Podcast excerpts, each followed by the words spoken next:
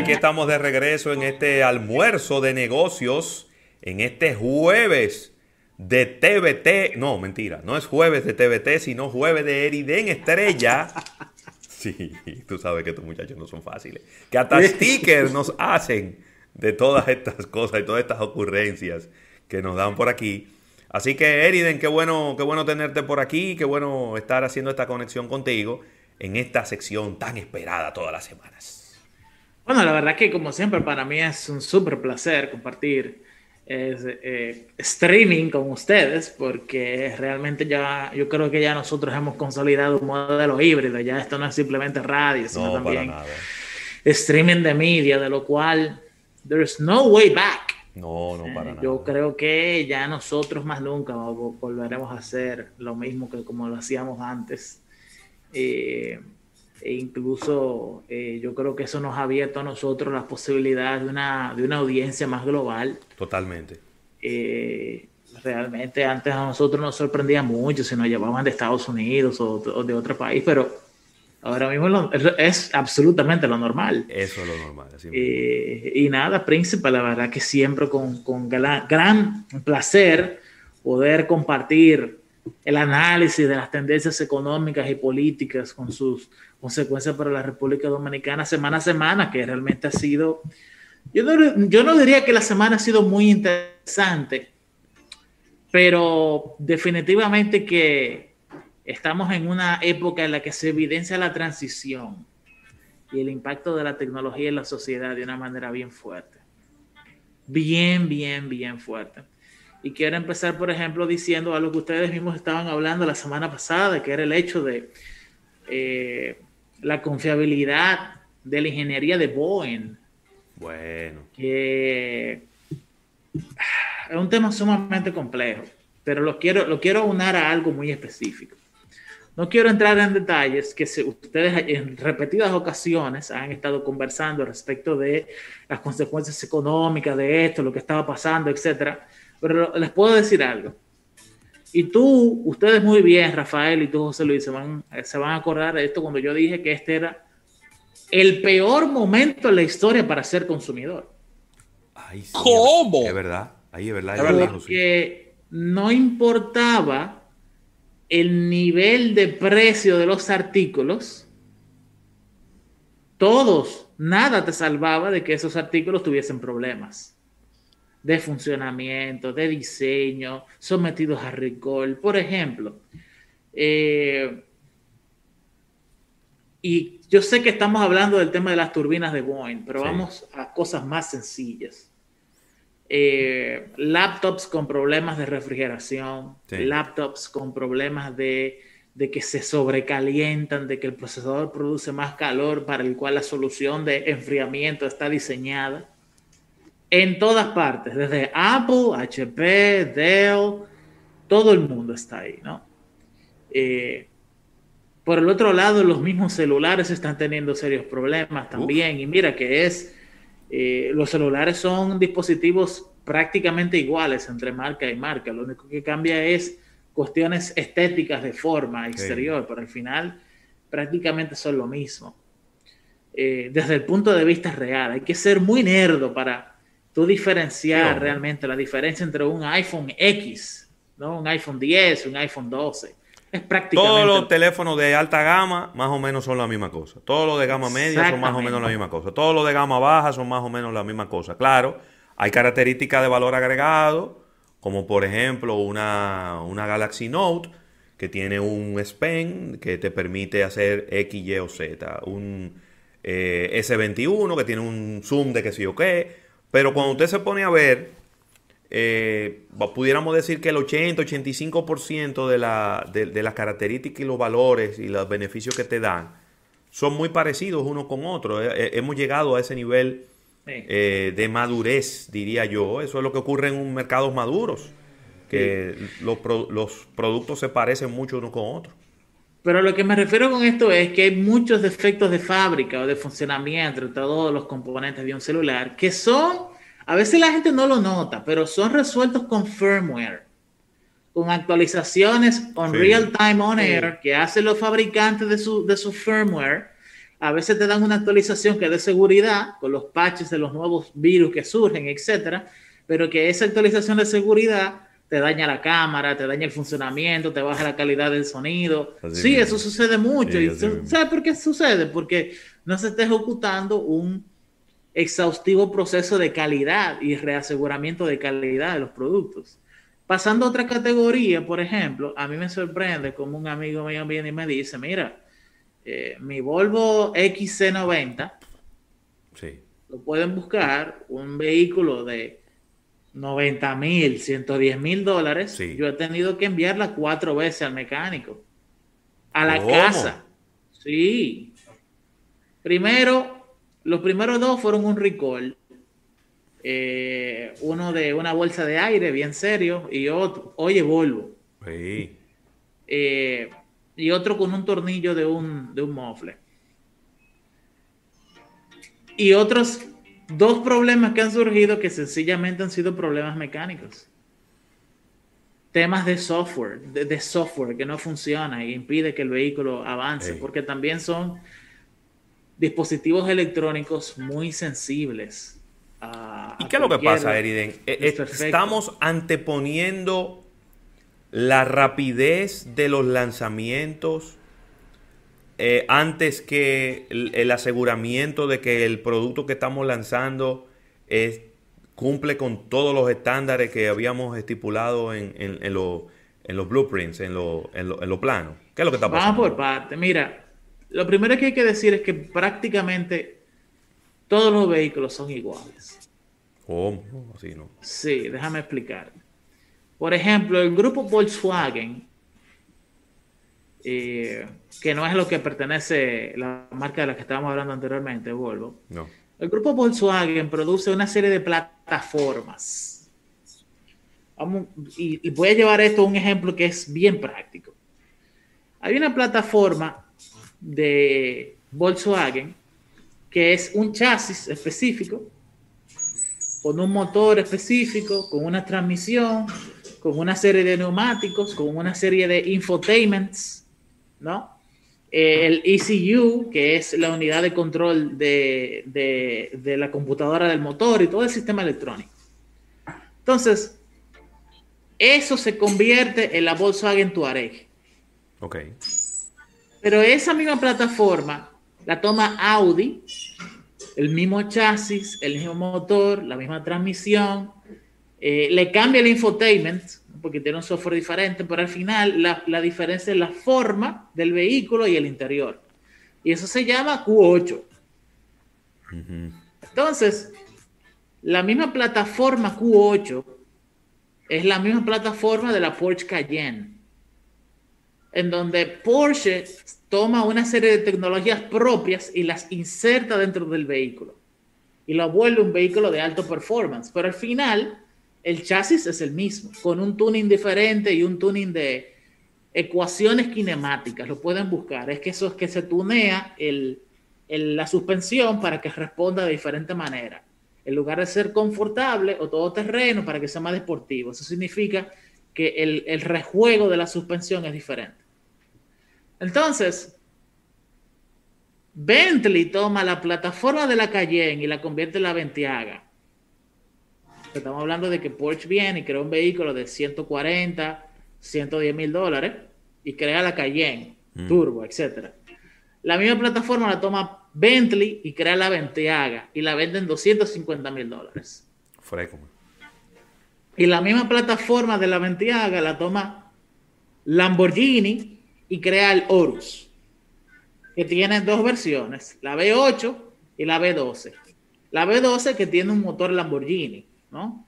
Pero la V8 es el mismo motor de la RS8 de Audi y el mismo motor V8 de Porsche. Entonces, tú estás viendo cómo Volkswagen, Audi, Porsche, Bentley y Lamborghini son productos estéticamente diferenciados, pero que la ingeniería es lo mismo. Sí. Ok.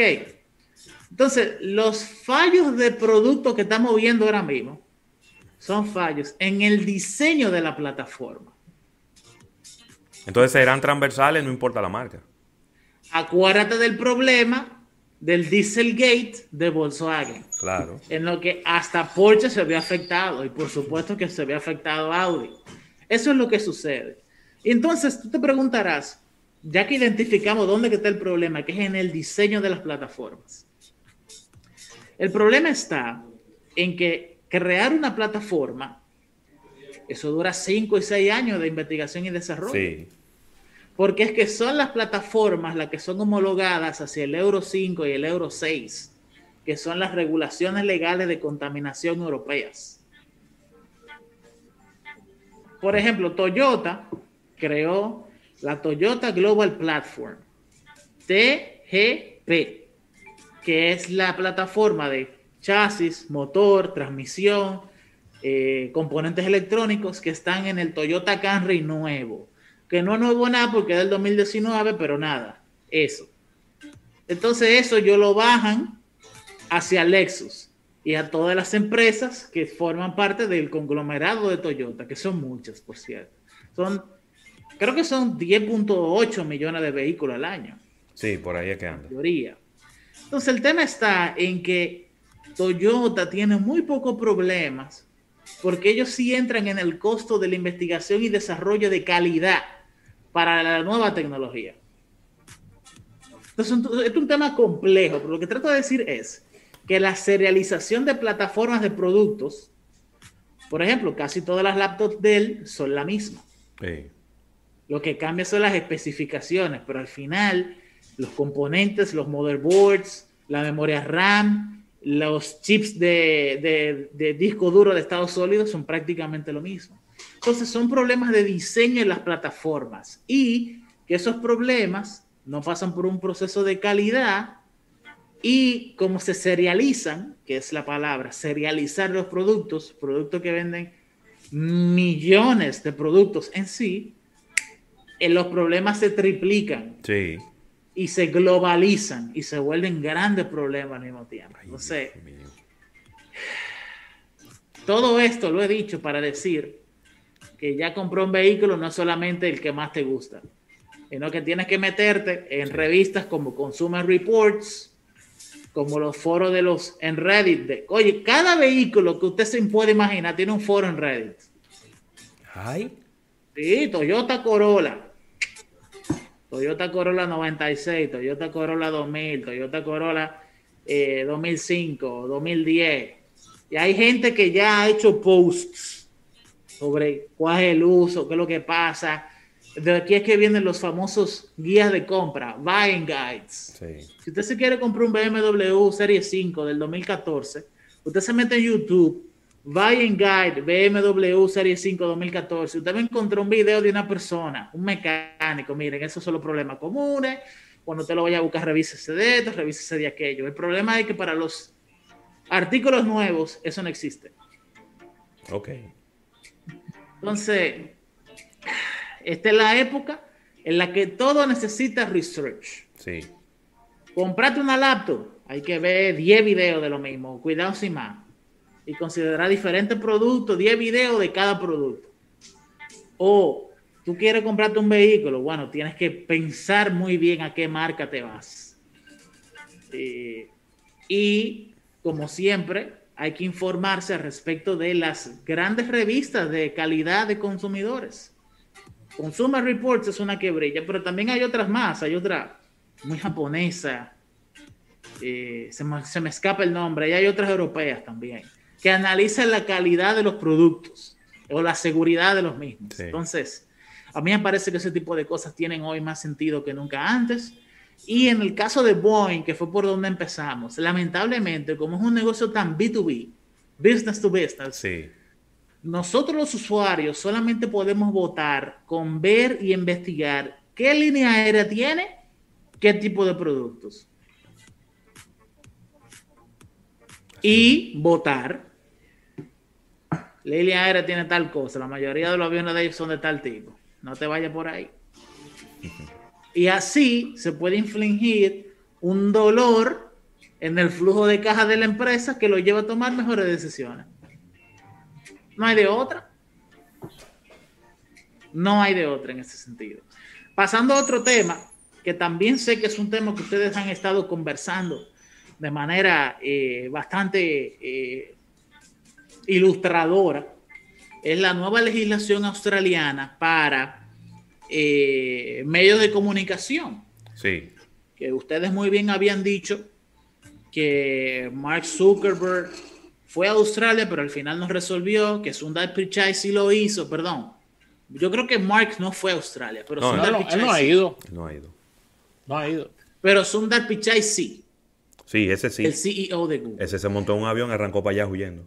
Ok, yo creo que vale la pena uno explicar esto por, por la envergadura de lo que estamos hablando. Pero se pusieron amiguitos de nuevo, eh, Eriden. Ya, ya se, como que se pusieron de acuerdo por lo que he podido ver, porque ya eh, inclusive eh, creo que hubo unas declaraciones donde iban a pagar mil millones de dólares a todos los medios de comunicación. hay, hay, parece que se llegó a un acuerdo ya finalmente, no sé si es definitivo, pero por lo menos eh, es un acuerdo de intención. Facebook, Facebook no le quedaba de otra, ¿eh?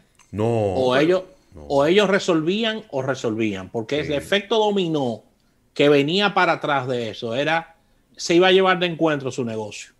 Ay, Dios mío. Dame yo para eh, explicarles algo. Y quiero empezar por mis conclusiones de la pieza legislativa, que la estuve analizando anoche porque como la diferencia horaria entre la República Dominicana y Australia es tan grande, cuando ellos vinieron a probarle la noche de ella, ya era de día aquí. Sí. Le metí y la busqué. Tenemos que buscar la forma de cómo es que yo puedo proyectar la información a ustedes. Erika, Erika Valenzuela la compartió en el chat de nosotros. Yo no he tenido la oportunidad de leerla, lo tengo pendiente. Eh, yo la busqué, en, el, en, el, Parlamento australiano y, empecé a leerla. Yo primero quiero empezar por mis conclusiones, que no tienen que ver nada con las de ustedes ni con las del público. Pero un poco de preámbulo no está mal. Sucede que desde hace, wow, como el 2004, 2005, Rupert Murdoch, que es australiano, y que es un magnate de los medios de comunicación en el mundo entero, tiene una vendetta con los buscadores de Internet que indexan la información y las noticias de sus medios de comunicación y la muestran sin darle un centavo a sus medios de comunicación y a su empresa. Vamos a empezar por ahí. Y esto es algo bastante bien conocido porque no es solamente el tema de Rupert Murdoch, sino que sucede lo mismo en España, la Unión Europea, en el mundo entero. Fíjense una cosa. Eh, el problema fundamental es que tener una sala de redacción es cada vez más costoso. Hacer periodismo es costoso.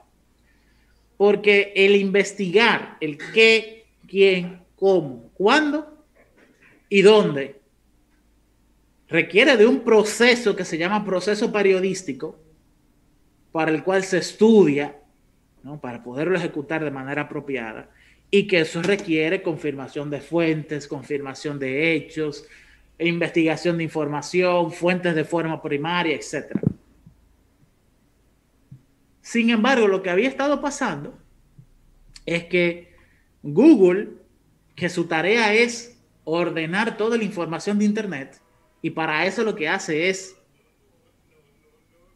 archivar toda la información de Internet, había estado mostrando mediante su Google News las noticias de los medios de comunicación sin, sin que necesariamente gente como yo tuviese que meterse en, el website de los medios de comunicación, de los periódicos, etc. Sobre todo periódicos, que es de lo que estamos hablando. Para no hacer largo el tema, se había hecho una hipótesis de que si Google no indexa esa información, la gente va a entrar a los websites de los periódicos y les va a generar dinero por publicidad. Bueno, pues sucede que eso no, eso fue probado por la ley similar en España que se aprobó hace como cuatro años, no sé si ustedes se acuerdan, en el que al final los mismos medios de comunicación debieron de decirle al Congreso español que al Parlamento español que retiraran la legislatura.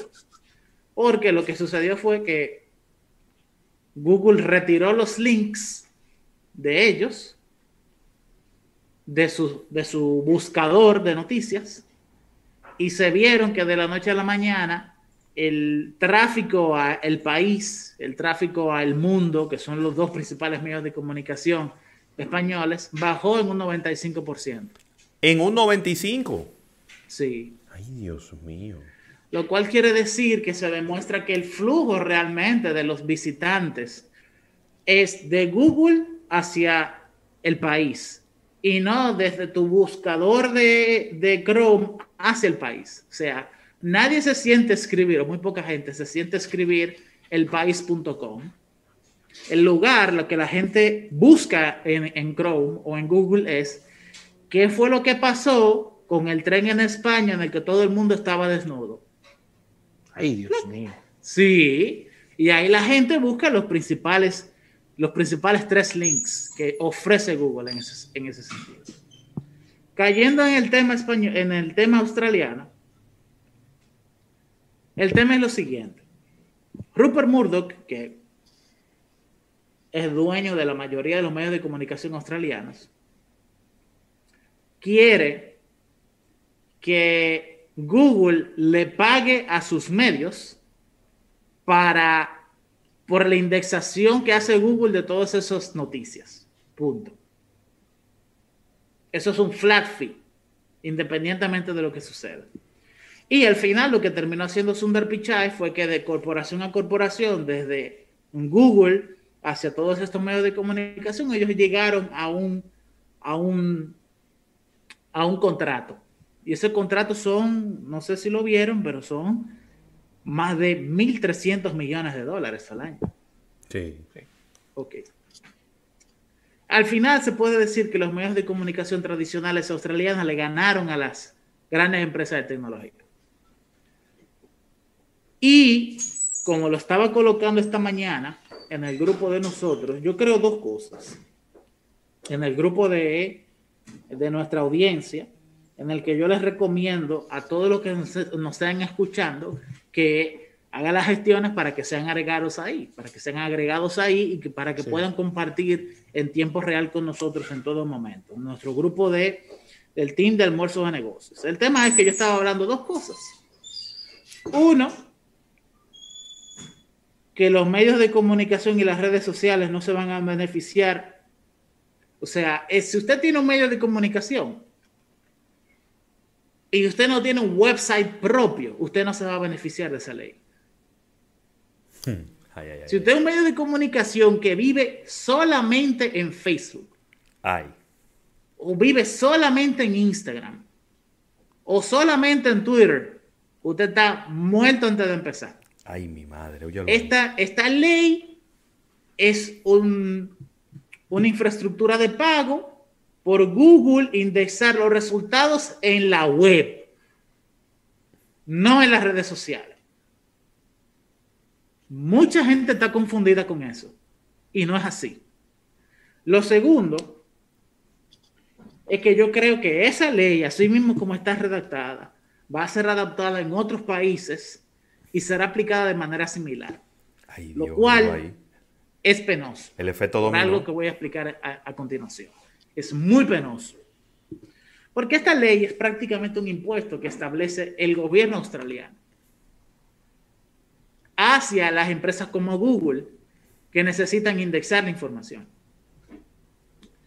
Y ustedes saben por qué Facebook no estaba de acuerdo realmente con el contrato.